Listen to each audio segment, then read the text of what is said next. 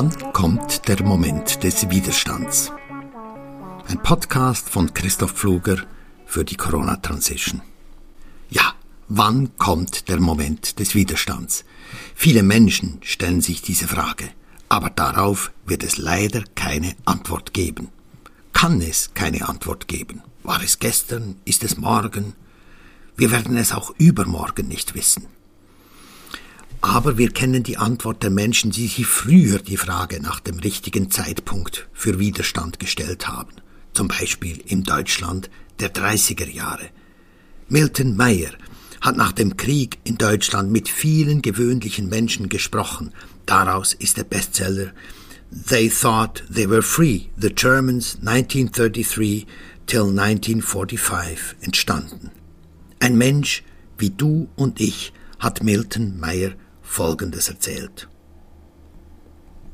Du wartest auf eine große, schockierende Gelegenheit und denkst, dass andere, wenn ein solcher Schock kommt, sich mit dir zusammenschließen werden, um irgendwie Widerstand zu leisten.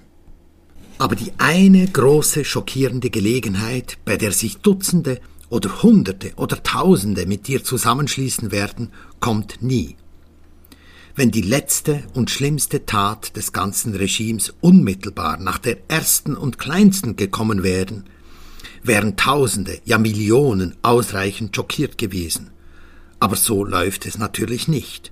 Dazwischen liegen Hunderte von kleinen Schritten, einige davon unmerklich. Jeder von ihnen bereitet dich darauf vor, nicht vom Nächsten schockiert zu sein. Und eines Tages, zu spät, stürzen deine Prinzipien falls du sie jemals begriffen hast, auf dich ein. Und du siehst, dass sich alles, alles verändert hat. Jetzt lebst du in einer Welt des Hasses und der Angst, und die Menschen, die hassen und fürchten, wissen es nicht einmal selbst. Wenn alle verändert sind, ist niemand verändert. Zitat Ende. Wir lernen daraus, der Totalitarismus kommt schleichend. Auf die Massenerhebung zu warten, der wir uns gefahrlos anschließen können, ist vergeblich. Nur ganz selten, wenn eine Revolte solide organisiert und finanziert ist, wie in der Ukraine, kann sie gelingen. Erst ganz am Schluss, wenn alle Widersacher und freien Denker verschwunden sind, zeigt der Totalitarismus sein wahres Gesicht. Hannah Arendt weist in ihrem wichtigen Buch Elemente und Ursprünge totalitärer Herrschaft darauf hin, dass Stalin mit seinen brutalen Säuberungen nicht 1928 begann, als er am Parteitag den Feinden im Inneren den Kampf ansagte, sondern erst 1934, als die letzten Kritiker ihre sogenannten Fehler erkannten oder von ihren Posten verschwunden waren. Der einzige Moment des Widerstandes ist also jetzt. Vielleicht nicht in diesen Minuten, aber in diesen Tagen, spätestens in diesen Wochen. Wie beginnen Sie den Widerstand? Fangen Sie mit einem kleinen Schritt an, der ein bisschen Mut erfordert und den Sie morgen schon tun können. Der Vorteil?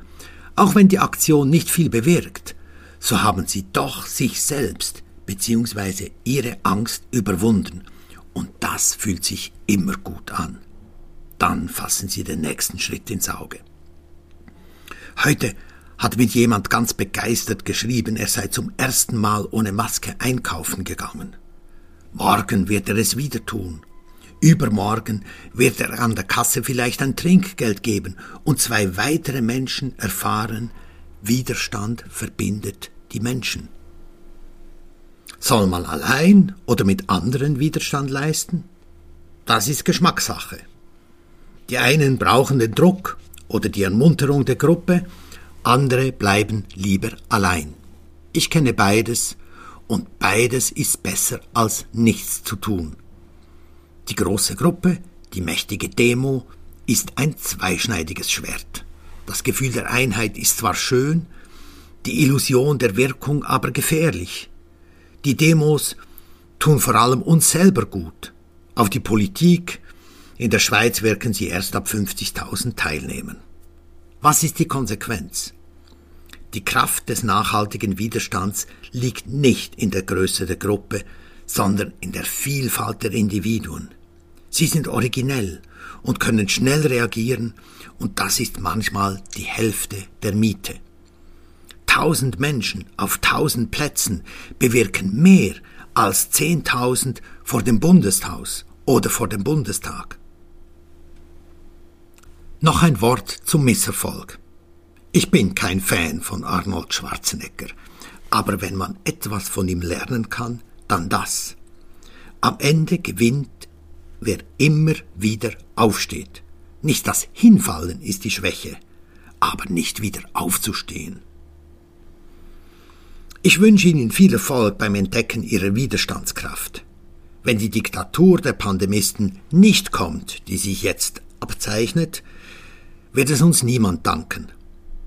Aber wir werden wissen, wir waren dabei.